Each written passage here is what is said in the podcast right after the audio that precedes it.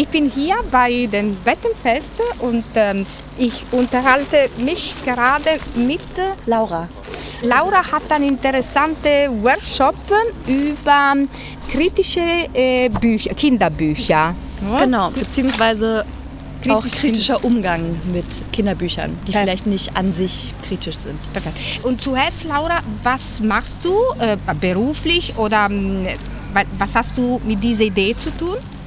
Ich habe früher Erziehungswissenschaft studiert und ansonsten habe ich mich viel mit politischen und feministischen Sachen und so macht- und herrschaftskritischen Fragen beschäftigt und habe eben diesen Workshop schon mehrfach an der Uni für Erziehungswissenschaft und Gender Studies als Blogseminar gemacht mit meiner Kollegin, mit Anni Noack, die aber nicht mehr in Marburg ist.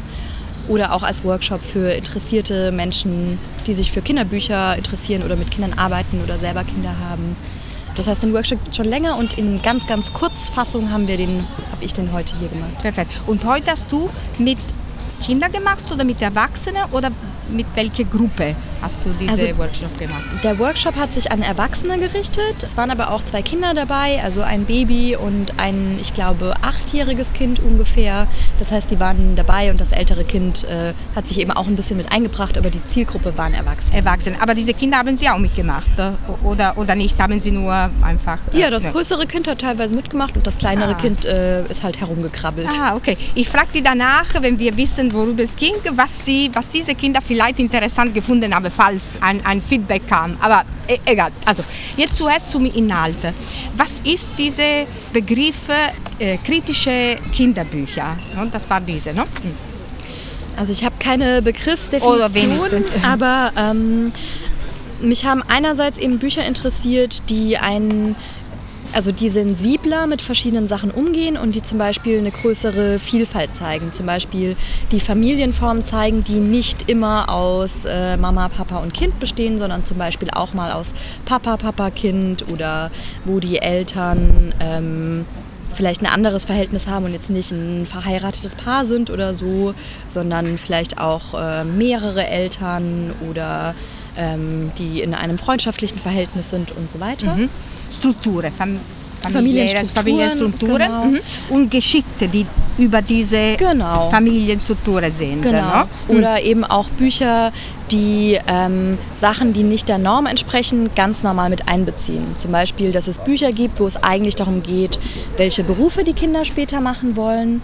Und dabei ist es aber ganz normal, dass das eine Mädchen sagt, ja, ich will Tontechnikerin werden und der Junge sagt, äh, ich mache den Hintergrundtänzer auf der Bühne. Und ähm, dass zum Beispiel vielleicht ein Kind davon ist weiß, aber ein Kind davon ist auch schwarz. Und ein Kind sitzt im Rollstuhl und das andere Kind nicht. Aber das sind gar nicht die Themen, um die es geht, sondern es ist klar, dass alle Kinder sich ganz viele Sachen ausdenken, was sie machen werden. Und niemand sagt, ach, das darfst du aber gar nicht. Oder dass diese Figuren überhaupt gezeigt werden. Weil Ah, es sehr okay. selten zum Beispiel ist, dass Kinder im Rollstuhl gezeigt werden und wenn, dann ist es oft das Problem, das dann Klar. irgendwie behoben werden muss. Und Wie Migranten heute, ne? Genau, Also, mich äh, interessieren einfach die Bücher, wo Sachen als entweder ganz normal gezeigt werden oder die Kinder, die sich sonst nicht so oft als Held, Heldin in Büchern wiederfinden, dass sie eben sich auch in einer positiven Rolle sehen. Genau. Und äh, diese Kinderbücher entstehen oder sind schon fertig? Das heißt, du wählst sie, einige, die schon diese Geschichte haben, oder kommen sie wie ein äh, Works in Progress? Äh, von zum Beispiel, du hast es, äh, wie, was passiert es? Kommen zu Also- dir Kinder oder Erwachsene zusammen und was machst du? Oder Wir nehmen Bücher, die es schon gibt, also die man kaufen kann oder manchmal auch Bücher, die ich kenne, die Freunde gemacht haben und die sagen, dass ich die benutzen darf. Und dann schauen wir uns diese Bücher an. Was wir aber auch machen, ich habe auch sozusagen eher konventionelle Kinderbücher, also die dann halt zum Beispiel nur Mama, Papa und Kind äh, zeigen. Und ich habe von einem Buch äh, eine Kopie und dann basteln wir das um. Ah, okay. Das heißt, man kann das dann ändern, ähm, dass zum Beispiel die Familie anders wird, dass die Kinder anders aussehen, dass sie auch nicht alle den gleichen Schönheitsnormen entsprechen. Oder oft werden zum Beispiel die Pronomen geändert, das heißt, das ist dann nicht mehr ein Mädchen, sondern zum Beispiel ein Kind ohne Pronomen. Ähm, für diese gemischte, äh, äh, wie heißt es das, Identität, ne? Wenn jemand nicht so ganz äh, vielleicht Genau, also als zum Beispiel Frau nicht oder Mann, oder genderfluid. Gen- genau. Oder, genau, oder dass es halt einfach nicht benannt wird im Text. Ja. Genau, das heißt, ja, wir arbeiten mit Büchern, die schon da sind, aber wir überlegen auch, wie gehen wir mit den Büchern um, wenn da jetzt zum Beispiel ein Kind sich nicht darin wiederfindet oder wenn die Form der Familie, in der man lebt, nicht in dem Buch vorkommt, mhm. wie kann man das vielleicht trotzdem einbringen? Weil oft ist ganz viel Interpretationsspielraum. Das heißt, in dem Text steht vielleicht, ähm, Papa und Laura gehen einkaufen und dann sieht man noch äh, eine Person im Bild, die eine Frau ist vielleicht. Und dann denkt man, alles klar, Mama, Papa, Kind, aber vielleicht ist es ja auch die Nachbarin oder vielleicht ist es die beste Freundin, die auch miterzieht oder so. Genau, das heißt, es geht auch darum, was machen wir mit den Büchern, die es gibt. Okay. Du hast diese Seminare an der Uni angeboten äh, und sonst ähm, warst du auch bei anderen Einrichtungen oder hast du auch mit anderen Gruppen gearbeitet in Marburg oder auch mhm. äh, außerhalb Marburg? Ja. Also wir haben den Workshop zweimal gemacht über so feministische Referate von der Uni. Also einmal hier über ähm, das damalige FEM-Archiv und einmal in Oldenburg über das FEMREF. Und neulich habe ich das Ganze nochmal als autonomes Tutorium für den AStA gemacht und da haben wir mit dem Mütterzentrum hier in Marburg zusammengearbeitet. Also es war bei denen in deren Räumlichkeiten, dass auch die Kinder gut mitspielen können und dass sie da toben mhm. konnten. Und da waren eben auch Menschen vom Mütterzentrum dann als Teilnehmerinnen zum Beispiel. Und wir hatten das ursprünglich mal gedacht als Workshop oder Seminar, das man zum Beispiel an der Volkshochschule machen mhm. kann, wo vielleicht auch Leute, die in Kitas arbeiten oder so kommen können.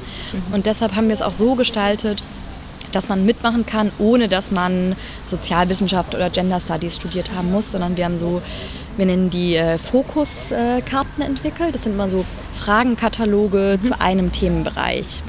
Äh, zum Beispiel zum Thema Lebensumfeld und Migration. Also zum Beispiel wird in dem Buch nahegelegt, dass alle Menschen schon immer genau da gewohnt haben, wo das spielt, oder wird thematisiert, dass vielleicht auch manche Kinder oder vielleicht Eltern oder Großeltern dahin gezogen sind.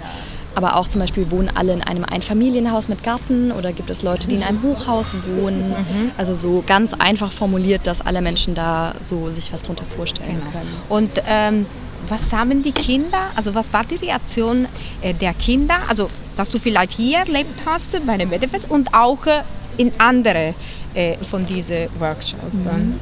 Also bisher war es halt eben hauptsächlich mit Erwachsenen. Heute, wie gesagt, war ein älteres Kind dabei. Das kleine war wirklich noch ein Baby. Genau, und das Kind hat auf jeden Fall die Bücher mitgelesen und mit einer erwachsenen Person zwischendurch auch äh, ein paar Fragen beantwortet. Zum Beispiel, aus wem besteht die Familie hier oder sowas. Und hat äh, auch zwischendurch bei den äh, Diskussionsphasen äh, manchmal was gesagt. Also das Kind schien sehr interessiert. Und bei einem, bei einem anderen Seminar war einmal ein zehnjähriges Kind dabei.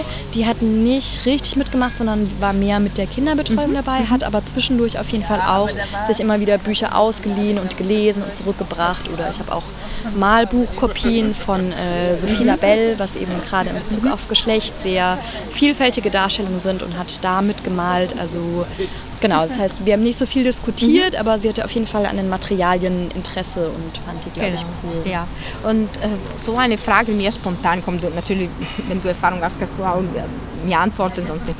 Ähm, was ist mit, mit den Märchen? Das heißt, ähm, ich kann mich erinnern, als ich als Kleinkind habe ich immer Märchen gelesen. Und das sind auch Modelle und Muster, die kommen auch von der Literaturwelt, von aller Welt, sagen wir so. Ich weiß es nicht, ob du etwas darüber, also bestimmt du denkst etwas darüber, oder mm, mit diesem Seminar, mit diesen kritischen, kritischen Büchern und so weiter, äh, wie ist der Umgang mit den alten Märchen oder habt ihr dann das Thema vielleicht behandelt oder so? Ähm, also wir haben es nicht offiziell behandelt weil die Bücher, die wir uns anschauen, sind eben Bücher mit viel Bilder und wenig Text mhm. und auch in der Regel neuere Sachen. Und Märchen sind ja eigentlich alte Erzählungen, die auch gar nicht vielleicht für Kinder waren und so. Aber tatsächlich bringen immer mal wieder Menschen die Rede auf Märchen, weil es eben so in der eigenen Erinnerung dann vielleicht doch eng verknüpft ist. Das heißt, so als Thema kommt es immer mal wieder vor. Und es gibt ja von manchen auch, weiß ich nicht, dann mhm. Disney-Comics ja, ja. auf Märchen basierend mhm. oder so. Und es zeigen sich manche Parallelen. Also das, was wir in den Workshops machen, ist ja im Endeffekt auch eine Form von Medienanalyse, mhm. die man ja mit allem Möglichen machen kann. Aber mit ja. Kindernbüchern ist es einfach, weil die hat man in zehn Minuten gelesen und kann sofort loslegen. Und das kann man natürlich auch auf Märchen übertragen. Oder manchmal haben Menschen auch zum Beispiel Disney-Filme auf mhm. zum Beispiel Geschlechterrollen oder Körperdarstellungen analysiert, die an Märchen angelehnt waren. Und viele Sachen sind dann natürlich ähnlich. Also es zeigen sich die gleichen Macht- und Herrschaftsverhältnisse. Ja. Ja. Also es sind ähnliche Ideale, die gezeigt werden und ähnliche ja, Dinge, die als abweichend gezeigt werden oder die nicht vorkommen. Mhm, mhm. Aber es gibt natürlich nochmal so spezielle Motive in Märchen, wie irgendwie die fehlende Mutter und die Stiefmutter oder so. Genau, ich dachte an Hansel und Gretel, dass das Vater zum Beispiel, weil er nicht mehr zu essen hatte, dann lässt die, die zwei Kinder alleine äh, ähm, im Wald, äh, nur weil die Stiefmutter oder so äh, dann etwas sagt. Ich war immer als Kleinkind, es gibt mehrere von diesen Märkten, ne, war ein bisschen, weil ich hatte ein anderes Modell, ein anderes Familienmodell und deswegen habe ich mich immer gefragt, also es war ein Kontrast. Deswegen jetzt ist es mit diesen kritischen Kinderbüchern war ich eben auf diese, mhm. äh, auf diese Modelle dann äh, zugestoßen. Ähm, äh, da wollte ich nochmal ähm, dich fragen, ähm, nach deiner Erfahrung ne, von allen Seminaren, also Menschen, die du begegnet hast, mh, mm, hast du einen besonderen Eindruck oder, ähm, äh, oder eine Überlegung und vielleicht Projektideen, um weiter diese äh, kritische Kinderbuch äh, zu entwickeln oder um die Bücher selber weiterzuentwickeln? Die Bücher selber oder mh, mm, so oder ist es etwas, die dich besonders beeindruckt hat? Ich selber bin ja wenig an dem Punkt, wo Menschen selber Bücher produzieren, sondern eher näher dran an den Menschen, die dann mit den fertigen Büchern arbeiten, mhm. zwischen, sozusagen zwischen den Büchern und den Kindern. Mhm. Daher ist mein Fokus sozusagen eher eine Mischung aus, wie gehen wir mit den Büchern um, die wir haben, also die wir in der Kita haben oder zu Hause haben? Oder woran erkenne ich ein äh, gutes Kinderbuch, das ich vielleicht Kindern geben möchte oder das ich verschenken möchte? Ich denke, im Einzelnen werden auch immer mal wieder Leute dabei sein, die in der Zukunft selber Bücher schreiben oder irgendwie im Verlag arbeiten oder so. Und dann ist es natürlich gut, wenn die da vorher so einen sensibilisierten Blick entwickelt haben. Aber ich glaube, ansonsten ergibt sich daraus natürlich, dass Leute einen anderen Blick dafür entwickeln, welche Bücher sie kaufen, verschenken, äh, lesen und wie sie dann mit den Kindern darüber reden. Aber ansonsten geht es mir in den Workshops auch darum, das einerseits nicht nur auf die Kinderbücher zu übertragen, sondern dass Menschen da ja dann auf viele Sachen irgendwie einen bisschen differenzierteren Blick entwickeln. Also das kann man dann ja auch auf Bücher für Erwachsene übertragen oder einfach äh, Darstellungen in den Medien oder wie politische Debatten mhm. geführt werden. Ja. Dann erkennt man ja sozusagen vielleicht so die Strukturen, die mhm. dahinter liegen. Also es geht auch immer darum, sich eben mit Herrschaftsstrukturen insgesamt zu ja. beschäftigen. Das ist eine Art sagen wir, ich sage nur in Anführungszeichen, Erziehung, sagen wir so, oder ein Weg, um anders, einen anderen Überblick ja. zu haben. Also und da finde ich gut die verschiedenen Modelle, weil wir haben jetzt heute, ich denke, kein richtiges Modell mehr, weil das ist so viel, diese Gesellschaft ist so groß geworden und äh, wirklich melting pot, wie man sagt. Und ähm, ich finde, dass schön ist und ein ähm, Gewinn der Demokratie ist, sollte sein, dass jeder einen Platz in mhm. dieser Gesellschaft hat und so genau akzeptiert sein mhm. sollte. Und äh, das ist ein gutes Weg, wenn du mhm. jetzt auch so anfängst und vor allem eben mit äh, Kinderbüchern, man schon von Anfang an Kinder, aber auch Eltern ja. so auf diese Idee bringt. Ja.